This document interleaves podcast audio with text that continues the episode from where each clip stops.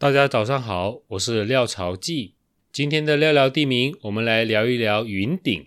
现在全面开放以后，旅游业逐步复兴，那几乎每一个周末去云顶的路上都是堵得不得了啊！我在吉隆坡住的第一个房子就是在小云顶这个地方，就是在靠近班丹因大太子园一带的 Bukit Ambang Permai。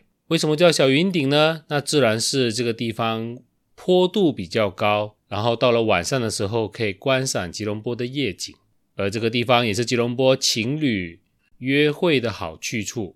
可是云顶为什么叫云顶呢？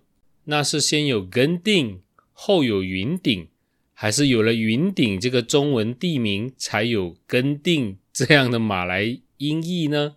这个问题啊，我就只能请教雷子健先生的了。而雷子健先生就告诉了我一段根定命名为云顶的故事。云顶嘛，是我们马来西亚朋友非常熟悉的旅游胜地哦。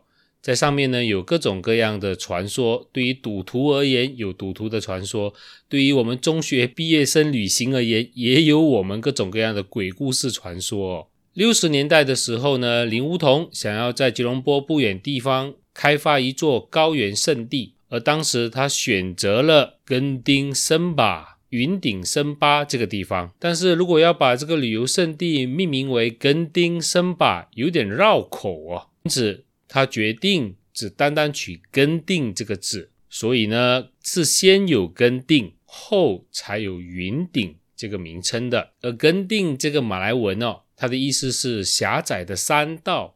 马来半岛不少山口名称都叫做根定。而林梧桐原来想要把根定命名为银顶，金银的银，因为啊有一个地方叫做金马伦高原，而如果他所开发的旅游胜地叫做银顶的话呢，那不就是金银呼应吗？听起来很接地气，怂够五了哦。但是呢，这个银顶启用不久呢，就遭人非议啊，有人嫌它太过俗气。穿金戴银的，然后是林梧桐的太太突发奇想，觉得根定既然在高高的山顶上，而且云雾缭绕，那为什么不叫云顶呢？